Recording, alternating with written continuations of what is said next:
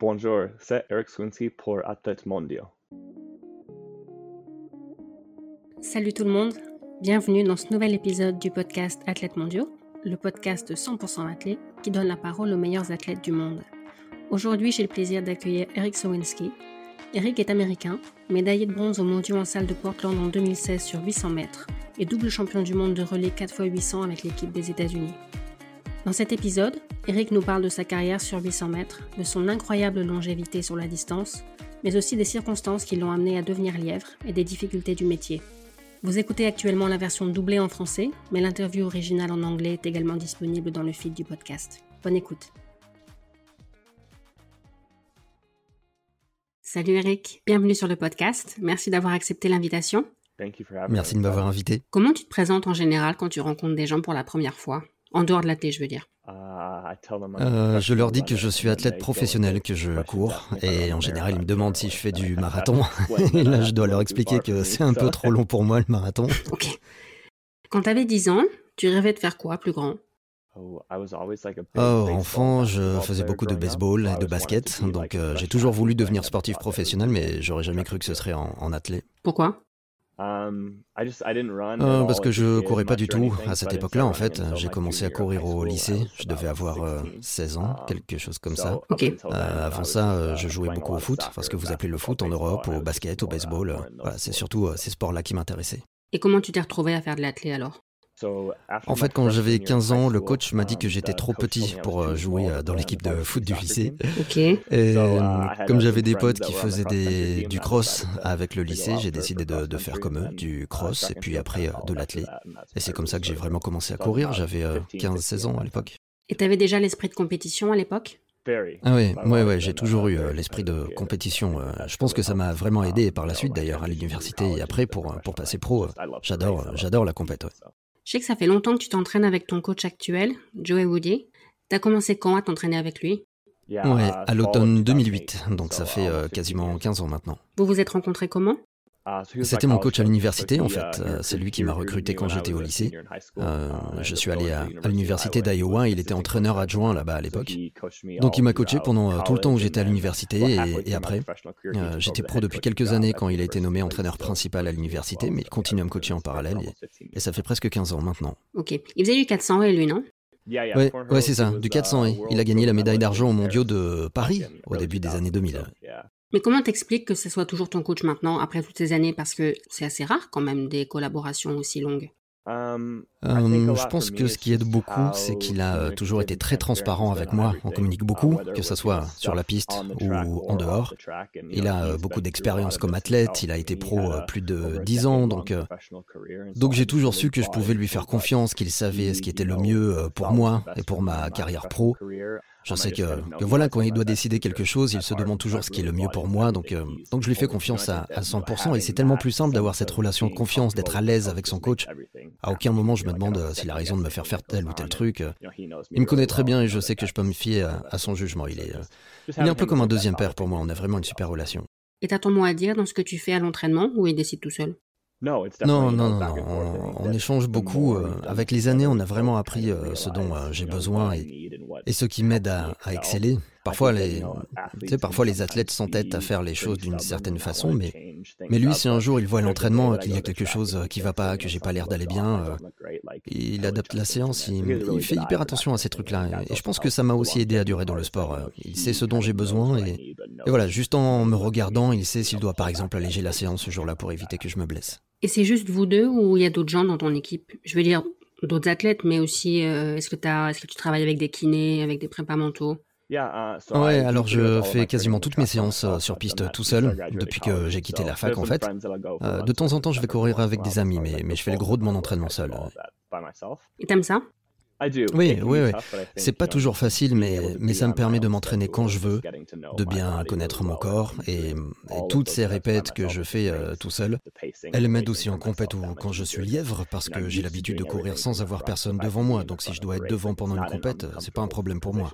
Et, euh, Et pour répondre à ta question sur les gens autour de moi, j'ai beaucoup de chance parce que même après mes études, toute l'équipe de l'université m'a dit euh, eh, si tu as besoin de quelque chose ici, n'hésite pas. Donc je me fais aider par des gens de là-bas pour la prépa physique, la muscu, tout ça. Et c'est cool de pouvoir compter sur eux aussi. Ouais. T'es basé où exactement? Alors, um, euh, j'ai passé 14 ans à Iowa City et um, l'automne dernier, j'ai déménagé dans le Colorado pour, euh, pour des raisons euh, personnelles, mais, mais je continue à um, m'entraîner avec mon coach de l'université. Je vais toujours là-bas pour certains entraînements ou d'autres trucs, mais, mais maintenant j'habite près de Denver, dans le Colorado. Alors, tu t'es fait connaître dans le monde de l'athlète en 2013 quand tu as battu le record des États-Unis du 600 mètres. C'était au Mirrors Games. Tu peux nous raconter l'histoire? Parce que je pense qu'à la base, tu ne devais pas courir cette course-là, si? Tu peux nous raconter? Ouais, c'est un bon souvenir. Donc en fait, euh, la saison en salle de 2013, c'était ma première saison pro. J'avais pas de contrat à l'époque, rien du tout. Euh, je suis allé en Europe pour des meetings en salle. C'était une grande première pour moi. Avant ça, j'avais jamais quitté les États-Unis, j'avais même pas de passeport. Donc oui, j'ai fait quelques compètes en Europe et j'ai plutôt bien couru. J'ai notamment euh, fait un bon 600 à Moscou en, janvier. Donc j'ai fait quelques compètes et puis je suis rentré aux États-Unis et, je me souviens, c'était un mercredi après-midi. Je venais de faire une séance hyper difficile sur la piste. Il devait être environ 16 heures. Ray Flynn, le directeur des, des Games, m'a appelé pour me dire qu'un couloir s'était libéré sur le 600 et il m'a demandé si ça m'intéressait. Donc euh, bah, évidemment, ça se refuse pas une opportunité comme ça. Donc euh, j'ai pris l'avion le vendredi, je suis arrivé euh, sur place le vendredi soir pour une course le samedi soir. à l'époque, je travaillais à temps plein dans un magasin de running et donc cinq ou six mecs du magasin étaient venus avec moi. Et au final, ouais, j'ai fait une super course et j'ai battu le record des États-Unis en portant un maillot avec le logo du magasin. C'était, c'était vraiment cool.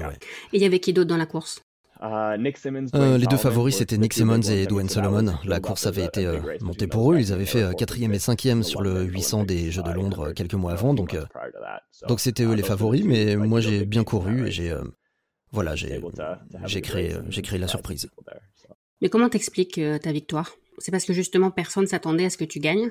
Ouais, je pense. Ouais, en 2012, je m'étais arrêté en demi-finale des sélections américaines. Et, et après, comme je disais, j'avais fait un bon 600 à Moscou, en M15-9, je pense. Euh, c'était un bon chrono à l'époque. Le record des États-Unis, ça devait être euh, une 15-6 ou quelque chose du genre. Mais la perf était un peu passée inaperçue et quasiment personne ne savait qui j'étais. Donc euh, pour eux, vraiment, je sortais de nulle part et ils s'attendaient pas à me voir là. Est-ce que cette course, elle a changé quelque chose pour toi en termes de, de confiance, peut-être? Est-ce que tu dirais que ça a été un tournant dans ta carrière oui, je pense. À l'université, je courais toujours devant et ça me faisait euh, pas peur, euh, au contraire. Mais là, j'étais un peu intimidé d'être dans une course euh, aussi relevée. Nick et Dwayne avaient quand même fait une 42 sur 800, alors que moi j'avais fait une 45-9 dans ma dernière course avec l'université. Et pour moi, c'était déjà une progression de fou. Donc, donc le fait de voir que je pouvais rivaliser avec beaucoup de ces mecs, ça m'a vraiment montré que je pouvais y arriver, que j'avais du potentiel. C'est le 600 ta distance préférée? Ouais, carrément. C'est dommage que. Bah, en salle, il y a parfois un 600 au championnat des États-Unis, ça c'est sympa. Euh, j'ai couru quelques 600 en plein air aussi, et je pense que ça aurait probablement été ma meilleure distance. Mais en tout cas, c'est vraiment une distance que j'aime, et c'est dommage de ne pas pouvoir en courir plus souvent. Et tu pensais quoi des lièvres avant de devenir lièvre toi-même? Ouais, c'est marrant parce que j'ai fait tellement de compètes en Europe et euh, partout dans le monde que j'ai partagé ma chambre avec beaucoup de lièvres à, ces, à ces compètes. Matt Scherer avait fait euh, lièvre sur euh, beaucoup de courses, Bramsom aussi, je connaissais bien ces mecs, je me suis toujours bien entendu avec eux. Quand le lièvre fait bien son boulot, la, course est tellement plus facile pour tous les autres. Et, et je dois beaucoup de mes meilleures courses à de bons lièvres d'ailleurs. Donc, donc c'est cool de pouvoir être de l'autre côté maintenant, d'être euh, voilà, d'être euh, celui qui, qui, aide les autres. Tout à l'heure, je te poserai quelques questions sur le job de lièvre justement, parce que tu es la personne idéale pour ça. Oui, bien sûr. Mais je voudrais d'abord qu'on parle encore un peu plus de ta carrière perso. J'ai l'impression que tu aimes bien courir en salle. Pourquoi? C'est parce qu'il y a moins de problèmes météo? Ah, euh, en fait, je suis juste euh, super à l'aise quand je cours en salle. Tu sais, j'habitais euh, dans l'Iowa tellement longtemps et, dans l'Iowa, il fait vraiment super froid l'hiver. Donc, on peut quasiment pas s'entraîner dehors. On est tout le temps à l'intérieur. Donc, j'ai l'habitude. Je, suis à l'aise en, salle et, je pense que c'est pour ça que je suis aussi performant. je suis vraiment hyper à l'aise sur une piste indoor parce que, contrairement à la plupart des autres mecs, je m'entraîne dessus 4 ou 5 fois par semaine. Et, et voilà, je pense que c'est pour ça que j'ai de meilleurs résultats en salle qu'en plein air.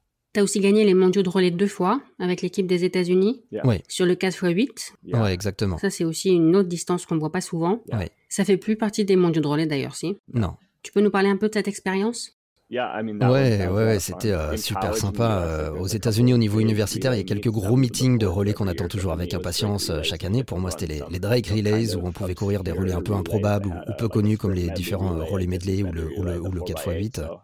Donc là, c'était cool de pouvoir en, refaire après l'université. Et je connais bien beaucoup des autres gars de l'équipe, certains sont de très bons amis. Euh, donc c'était sympa de pouvoir courir ensemble et pas les uns contre les autres pour une fois, de, pouvoir représenter euh, les États-Unis. Et, et, en plus, on n'est pas passé loin du record du monde, d'ailleurs, à moins d'une seconde et demie. Donc euh, ouais, c'était cool de pouvoir faire ça ensemble. Tu as aussi gagné une médaille au Mondiaux en salle de 2016. Ouais, c'est ça. Pour faire une médaille aux mondiaux, en tant qu'Américain, tu dois déjà réussir à être sélectionné dans l'équipe des États-Unis et c'est pas une mince affaire, ça.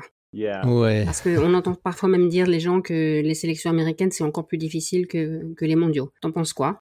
Euh, je pense que c'est probablement un peu plus difficile d'être sélectionné dans l'équipe des États-Unis en plein air qu'en salle, parce que parfois certains athlètes font l'impasse sur la saison en salle. Et, quand tu te qualifies pour les mondiaux en salle, il y a tellement peu d'athlètes par rapport aux mondiaux en plein air que tout le monde est vraiment très très bon. C'est pas que le niveau est pas bon en plein air, mais on va dire que c'est encore plus dense en salle. Euh, par exemple, je pense que les séries des mondiaux en salle, euh, c'est le niveau des demi des mondiaux en plein air. Mais, mais oui, l'été, c'est vraiment pas facile d'être sélectionné dans l'équipe des États-Unis. nous, par exemple, sur le 800, on court toujours jeudi, vendredi, dimanche. Donc en général, il faut faire au moins euh, une 47, une 48 pour passer le premier tour. Parfois, il faut faire moins de une 45-5 en demi pour passer en finale. Et, c'est même arrivé qu'il faille faire euh, une 43 pour être sélectionné dans l'équipe des États-Unis. Donc, euh, donc il faut, voilà, il faut une sacrée forme physique pour réussir à enchaîner trois courses comme ça sur quatre jours. C'est assez dingue d'ailleurs quand on y pense. Tu te dis pas parfois que ça aurait été plus simple d'avoir une autre nationalité?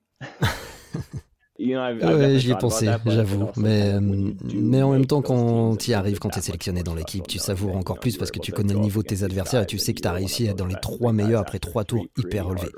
Donc euh, j'y ai pensé, mais au final, je suis, euh, voilà, je suis très content que les choses soient comme elles sont.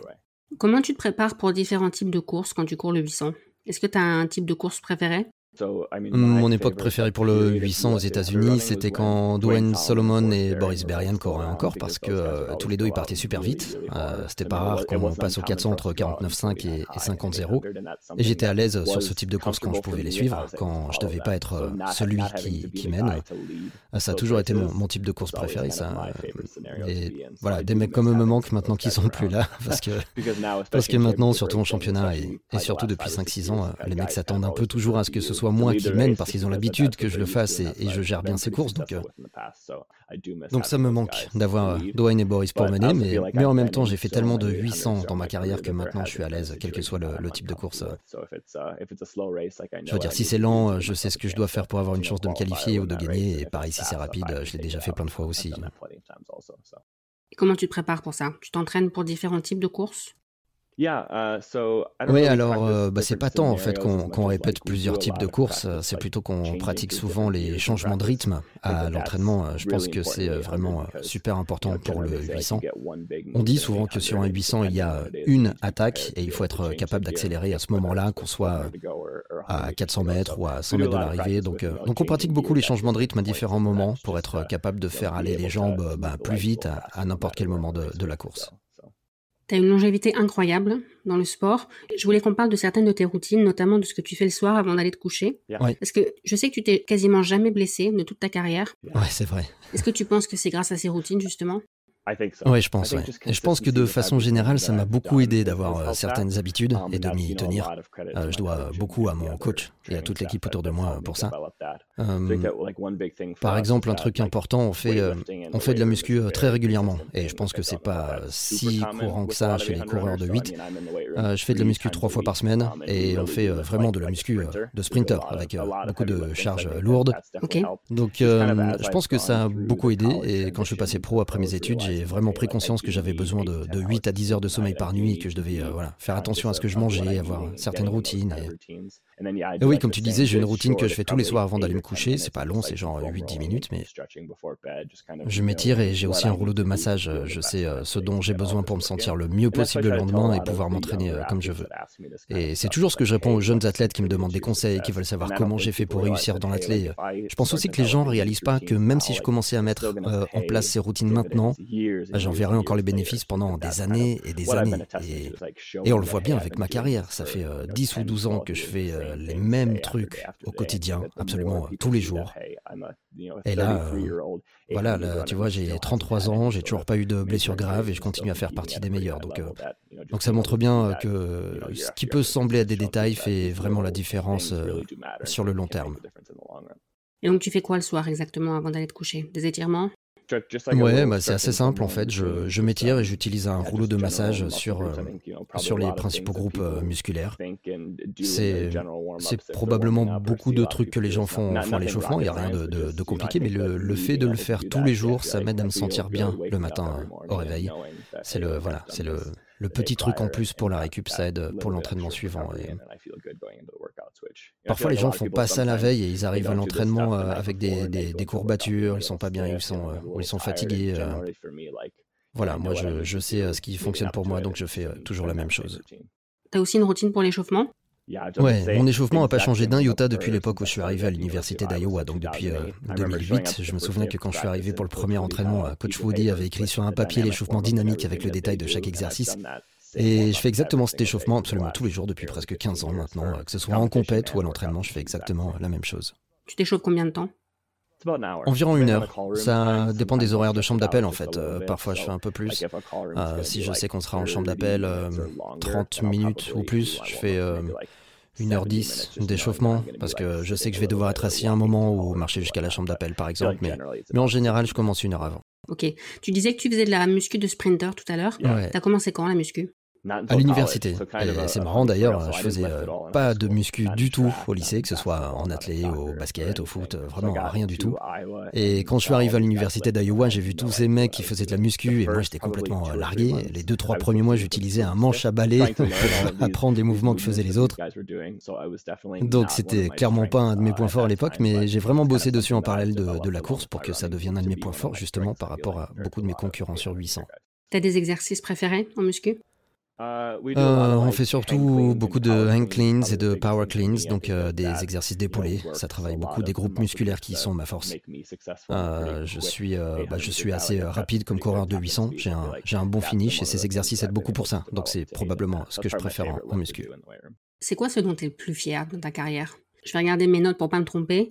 Est-ce que c'est le fait d'avoir couru plus de 200 fois en moins d'une 50 sur le 800 Plus de 100 fois en moins d'une 47 de t'être qualifié pour six finales des sélections américaines, d'avoir gagné trois fois les sélections américaines, qu'est-ce qui te rend plus fier? Probablement ma longévité. Il n'y a pas une euh, stat en particulier, mais je pense qu'en athlée, on voit rarement des coureurs durer euh, plus d'une décennie, surtout sur 800 mètres. Et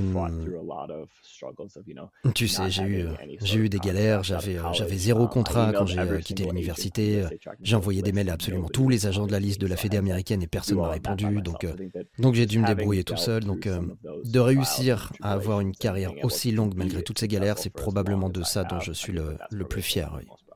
Et tu penses que cette longévité, elle t'a aidé à devenir lièvre? Oui, je pense. Et je pense que c'est aussi parce que, euh, justement, avec les années, j'ai tissé euh, beaucoup de liens en étant vraiment euh, régulier sur le circuit, comme, comme athlète, je veux dire.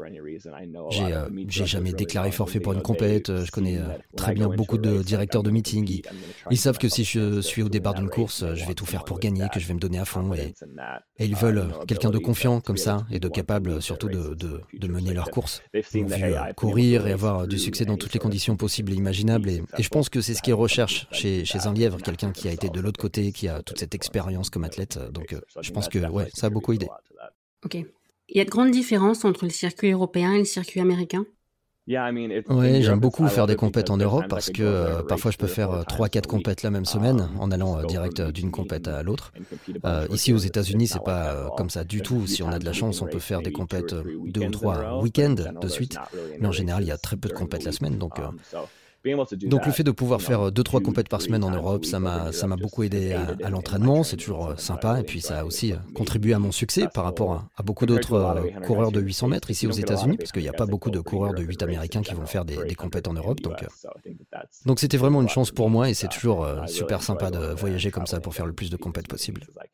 Comment tu t'es retrouvé à faire Lièvre alors? C'était une volonté de ta part ou c'est une coïncidence? Complètement une coïncidence. La première course pour laquelle j'ai fait lièvre, c'est quand euh, Yomif Kejelcha a battu le record du monde du mile à Boston. On avait eu les championnats des États-Unis en salle la semaine précédente et ils m'ont demandé si je pouvais les aider comme lièvre sur cette course. J'avais jamais fait ça de ma vie. Donc j'ai fait lièvre sur les 800 premiers mètres et à l'arrivée, il y avait le record du monde en, salle du mile. Donc c'était euh, vraiment cool.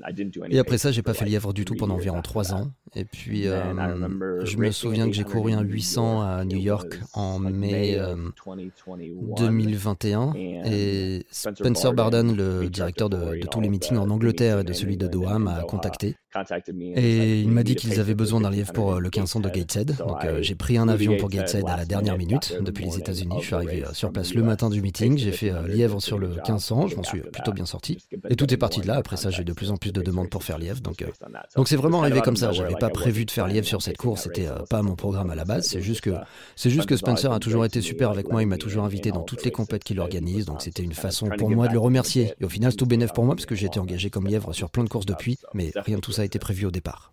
J'ai entendu quelqu'un t'appeler le métronome dans un autre podcast. Mais d'ailleurs, t'es es musicien, non? Tu joues pas du trombone? Oui, oui, je faisais du trombone au lycée, mais j'en fais plus maintenant. Mais oui, une époque, oui, j'en jouais. Ok. Mais tu penses que ça aide pour le rythme, tout ça?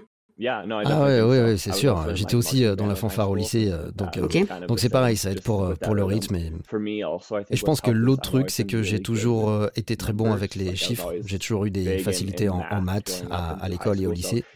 Donc maintenant, quand il y a un chrono sur la piste, je sais où je dois être à tel ou tel moment d'une course. C'est aussi un, un, avantage. Donc donc oui, c'est sûr que ces deux trucs ont aidé à être bon comme lièvre. Ça et le fait que ça a toujours été assez facile pour moi d'être dans le bon rythme pendant mes séances à l'entraînement. Comment ça se passe en général? C'est qui qui te fait venir comme lièvre? C'est les organisateurs? C'est les athlètes directement? Ça dépend en fait. Ça peut être euh, des athlètes, des agents, des directeurs de meeting. Euh, ça dépend. Souvent, euh, souvent un peu des trois d'ailleurs. En fait, maintenant j'ai tellement de demandes que je suis obligé d'en refuser, mais, c'est bon signe au final. Mais, mais oui, j'ai des demandes d'un peu partout. Ma, ma boîte mail est tout le temps pleine. Et ça peut arriver qu'un athlète te demande de venir pour faire lièvre et l'aider, peut-être pas à gagner, mais à, battre un record personnel, par exemple. Ouais, ouais, ça m'est arrivé deux trois fois. Un athlète qui voulait battre son record euh, perso ou, ou, le, ou le, record national et, qui voulait un, certain rythme en, sachant très bien qu'il allait pas gagner la course. Ouais, ça arrive aussi de, de temps en temps. Ok. Est-ce que tu peux nous parler un peu des discussions avant la course? Est-ce que tu as ton mot à dire sur le rythme qu'on te demande de faire, par exemple? Ou est-ce que tu fais juste ce qu'on te demande, même si t'es pas d'accord? Alors je fais ce qu'on me dit de faire, mais vu que je viens du 800, je dis clairement que je suis pas très à l'aise au-delà de 1000 mètres sur un 1500. Euh, je pense qu'à partir du moment où je vais pas au-delà de 1000 mètres, je peux imprimer n'importe quel rythme sur un 1500. Mais s'ils veulent euh, un lièvre au-delà de 1000 mètres, J'essaie voilà, de leur dire que je suis pas très à l'aise et, que je suis sans doute pas la meilleure personne pour ça.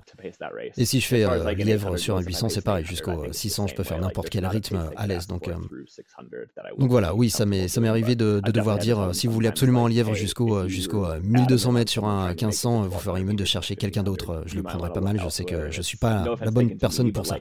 Donc voilà, je j'hésite pas, j'hésite pas à dire ce que je pense. Ok. Tu crois que c'est quoi le plus important si on veut être un bon lièvre je pense qu'il faut pas partir trop vite. On voit parfois sur 1500, euh, surtout, quand le lièvre doit passer au 800, je sais pas, une 51 ou une 52. Parfois, il fait le premier 400 en 52 ou 53, et ça, euh, ça, ça a tendance à vraiment euh, fatiguer beaucoup les mecs derrière. Donc, euh, donc voilà, il ne faut pas partir euh, trop vite. Et, dans mon cas, j'ai été lièvre tellement de fois, et c'est souvent pour les mêmes mecs. Donc, donc maintenant, ils savent que je vais imprimer le bon rythme sur le, sur le premier 200. donc c'est pas la peine de partir trop vite et d'être devant moi. Ils savent qu'il suffit juste de se mettre juste derrière moi et que je vais les amener sur le bon rythme. Donc c'est le plus important pour moi, de ne pas partir trop vite pour pouvoir être utile. En général, on donne quoi comme consigne Alors c'est juste un temps au 1000 par exemple pour le moment où tu t'arrêtes ou est-ce qu'il y a aussi des temps de passage? En général, on me donne des temps de passage, par exemple au 400, au 800 et au 1000. Euh, souvent, on me demande un, rythme aussi un peu plus rapide pour le premier 400 pour étirer un, minimum le peloton. Et euh, l'un des trucs les plus difficiles qu'on m'ait demandé, c'était euh, c'était il y a deux ans quand, quand Jacob Ingebrigtsen voulait passer au 1000 en 2.21, mais, mais avec un rythme régulier du début à la fin, 28-2, 28-2, 28-2, 22. Ça, c'est un peu plus difficile pour moi mais ça dépend de ce qui convient le, mieux à l'athlète. Tu dirais que c'est quoi le plus difficile quand on est lièvre? Ah, um, difficile comme question. Euh, je ne sais pas ce qui est le plus difficile. Euh, en tout cas, ce qui me stresse le plus, c'est de, c'est de savoir que c'est en partie grâce à moi ou à cause de moi si l'athlète atteint ou passe son objectif dans la course. Donc, euh, je veux vraiment bien faire mon job. Je sais que ce ne sera pas parfait à chaque fois, mais en tout cas, je veux faire toujours de mon mieux pour faire ce qu'on me demande. Euh, je pense que c'est ça le plus difficile pour moi, de réussir à, à pas trop stresser. Je sais que je suis un bon lièvre, mais ça m'arrive quand même de, voilà, ça m'arrive de, de douter de temps en temps. Et tu stresses plus quand tu es lièvre ou quand tu cours pour toi-même? Euh, probablement quand je fais lièvre, parce que quand je cours, pour moi, je dois pas autant réfléchir. Euh, je regarde pas le chrono, je regarde pas les autres athlètes. Quand je cours pour moi, je sais où je dois me trouver par rapport aux autres. Je sais que, que je vais essayer d'accélérer à, à 200 ou à 150 mètres de l'arrivée, et parfois ça marchera, parfois non. Mais, mais quand on est lièvre, on n'a pas le droit à l'erreur, on doit toujours réfléchir, regarder où sont les autres, et je trouve ça un peu plus, ouais, je trouve ça un peu plus stressant. Ok. Quel conseil tu pourrais donner à des athlètes qui voudraient devenir lièvres? Je pense qu'il faut avoir confiance en soi et aussi euh, continuer à faire euh, des compètes soi-même parce qu'on ne peut pas simuler euh, la compète à l'entraînement. Rien, rien remplace la compète, le fait de, pousser son corps comme ça. ça m'aide beaucoup, en tout cas moi personnellement. Je continue à faire des meetings plusieurs fois par an et j'ai toujours un, plutôt bon niveau. je pense que ça m'aide à être plus à l'aise comme lièvre. Si je, si je suis capable de faire un 800, une 44 ou une 45, après c'est assez facile de, de passer au 800 ou une 51 comme lièvre. Donc à l'entraînement, L'objectif, c'est pas une 51. Euh, je m'entraîne toujours pour faire partie des meilleurs sur 800. Je pense que ça, ça aide beaucoup. Euh, je me fais confiance physiquement. Je sais que j'ai toujours la forme physique pour faire l'IF tous les 2-3 jours, euh, si on me le demande. T'as changé des trucs dans ton entraînement depuis que t'es lièvre non, non, non, rien du tout. Je m'entraîne euh, toujours à, 100% comme un spécialiste du 800. Je fais ça parce que parce que c'est ça qui a marché par le passé, donc euh, donc on fait ça.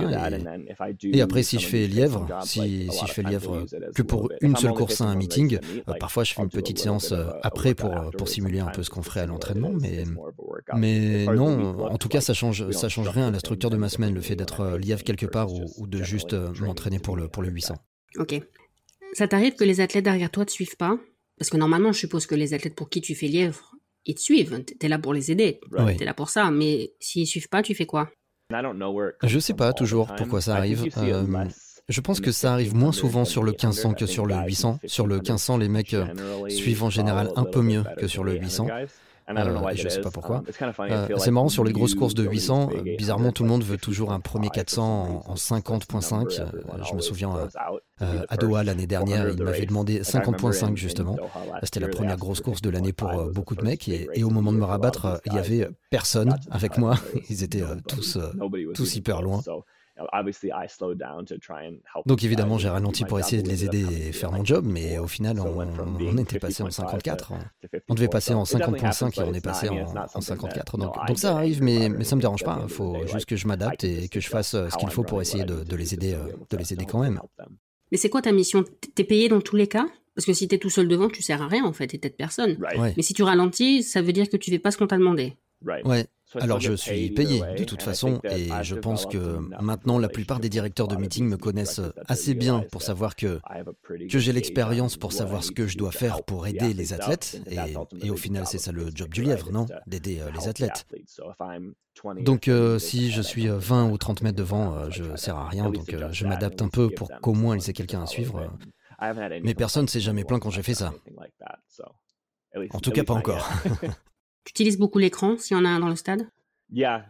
Oui, les écrans, euh, c'est vraiment bien pour savoir où sont les autres euh, sans devoir euh, se retourner et risquer de mettre le pied sur la liste. Donc, donc je me sers toujours des écrans quand il y en a. Ça, ouais, ouais ça, ça dépanne bien. Alors on s'est rencontrés à Liévin cette année et l'année dernière. Les deux fois, il y avait deux lièvres sur le 1500, toi et Julien Rank. Comment ça marche dans ces cas-là? Toi, tu t'arrêtes aux 1000 mètres et lui aux 900 mètres, c'est ça? Oui, c'est ça. Et vous vous parlez avant? C'est qui qui a le job le plus difficile des deux? Oui, en, général, c'est moi le premier lièvre, donc euh, j'ai pas, j'ai pas trop l'habitude d'être le deuxième. Um, mais, mais Julien a fait du super boulot les deux fois. Je pense que c'est probablement euh, plus stressant pour lui parce que c'est lui qui est devant et il doit pas partir trop vite. Mais, oui, oui, on, discute avant. Euh, il a confiance en lui et je sais qu'il va faire le job. Donc, euh, donc ça me permet de réfléchir un peu moins parce que je sais que j'ai juste à le suivre et, et s'il fait ce qu'on lui demande, qu'il s'arrête après, euh, après 800 ou, 900 mètres, il me reste pas grand chose à faire après. Mais, oui, ça a changé pour moi parce qu'en général, je suis le, premier lièvre sur, sur 1500 et pas le, et pas le deuxième comme, comme là. Mais pourquoi de lièvre C'est quoi l'intérêt je pense que l'intérêt d'avoir deux lièvres, c'est que même si l'un des deux se sent pas bien ou est pas dans un euh, bon jour, euh, bah, il y a toujours euh, l'autre pour aller jusqu'au 900 ou 1000 mètres. Parce que pour la plupart des athlètes, c'est la distance idéale pour le lièvre. S'il y a quelqu'un pour les amener jusqu'aux 1000 mètres, après ils peuvent faire les, 500 mètres restant tout seuls sans, sans trop de, de problèmes. C'est pour ça qu'il y a souvent deux lièvres sur les gros meetings, parce que parce qu'un mauvais jour ça peut arriver. Il y a des, il y a des jours où, ça va moins bien, même, même pour les lièvres. Donc donc je pense que c'est une, une, sécurité supplémentaire pour ces compètes. Tu utilises la Wavelight Ça t'aide? Oui, oui, oui, je pense que ça peut aider, surtout, euh, surtout quand c'est une course pour un record, que les mecs euh, veulent suivre euh, ce rythme-là. Après, on a aussi vu des courses où la Wavelight sert à rien, mais, mais pour moi, en tant que lièvre, c'est clair que ça me simplifie le boulot. Je dois pas regarder le chrono du tout, surtout si les mecs me suivent. Ah, j'ai juste à, à regarder les, les, voyants bleus et verts et à les suivre. Le prend pas mal, hein, mais c'est quoi l'intérêt d'avoir un lièvre quand on a déjà la Wavelight Ouais, non, mais c'est une question qu'on me pose souvent. Euh, l'intérêt du lièvre, c'est d'avoir quelqu'un devant soi quand on court. Euh, les athlètes regardent pas du tout la wave light, en fait. Ce qu'on m'a dit, c'est que c'est qu'ils regardent juste le lièvre et que c'est le lièvre qu'ils suivent. Et, après, quand on est en extérieur, il y a aussi la, météo qui joue. Donc, euh, c'est sûr que la wave light, ça aide les lièvres, mais pour les athlètes, c'est bien de pouvoir suivre un lièvre, ça fait faire moins d'efforts. Euh. Et, d'ailleurs, je sais par expérience que les mecs, et surtout sur 1500, ils aiment pouvoir suivre un lièvre pendant deux tiers de la course. c'est pas pareil de suivre un témoin lumineux. C'est c'est un peu plus stressant d'être le mec devant que de suivre derrière. Donc tu penses pas que la Wavelight va te piquer ton job? Ah bah il y a un risque euh, s'ils trouvent un moyen d'ajouter une silhouette à suivre associée à la Wavelight, hein, on sait jamais, ça arrivera peut-être, mais... mais si on en reste à la Wavelight, je pense que j'ai encore du boulot pour quelques années. Enfin j'espère. ok. Est-ce que c'est plus facile d'être lièvre en salle parce qu'il n'y a pas de vent? Parce que tu es vraiment devant toi.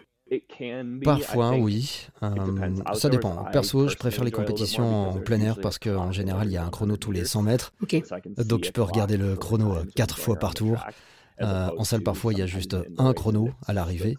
Et, encore, ça m'est arrivé de faire lièvre des endroits où il n'y avait euh, même pas de chrono à l'arrivée.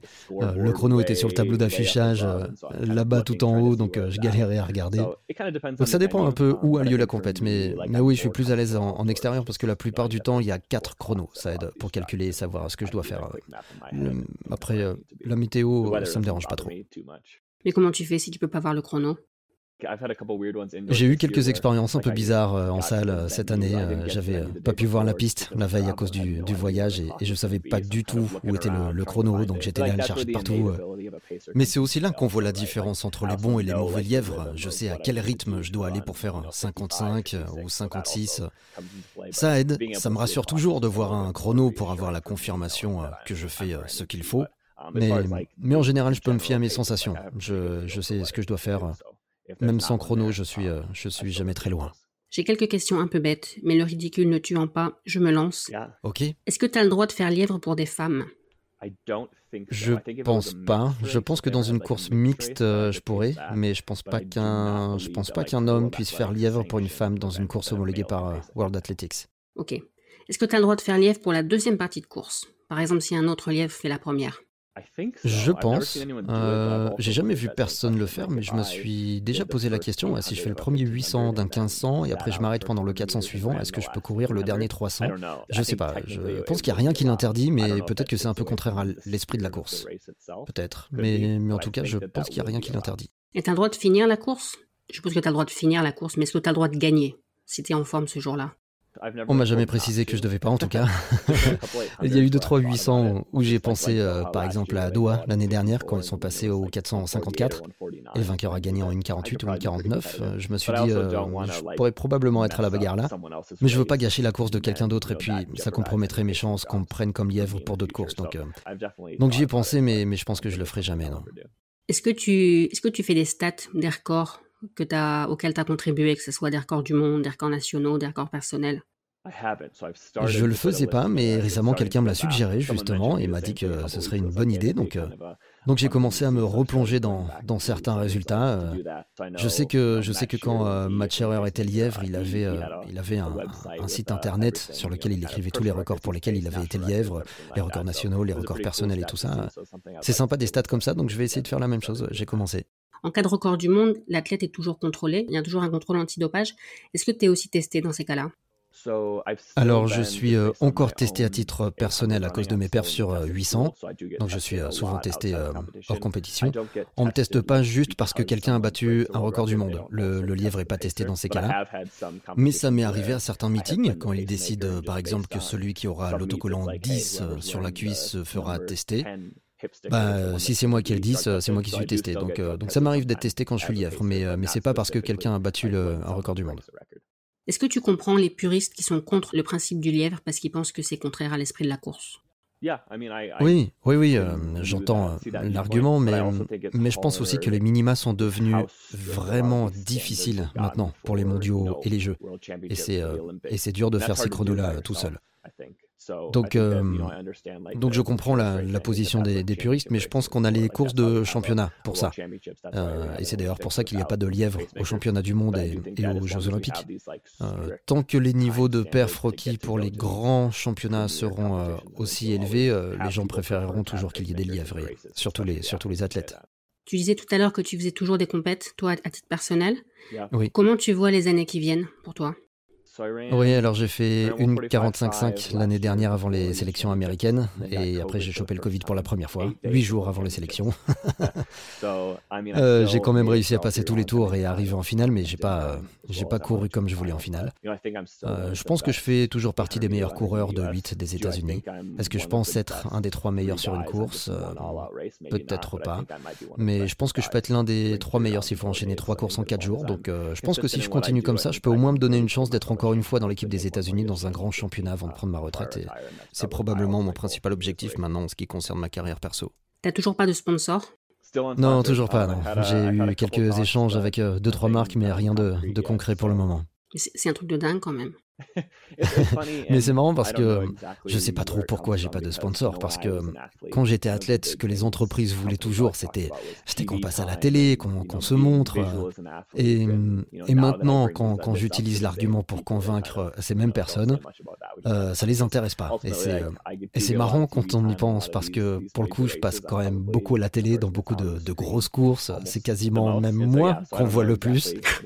Donc euh, voilà, donc je, je sais pas trop pourquoi j'ai pas de sponsor, mais, mais je peux pas y faire grand chose, donc je me concentre euh, sur ce que je fais sur la piste pour être le plus visible possible. Et, et si ça intéresse quelqu'un, tant mieux, mais, mais c'est pas le cas. Non, c'est pas le cas pour le moment. Qu'est-ce que tu pourrais euh, apporter à un sponsor selon toi?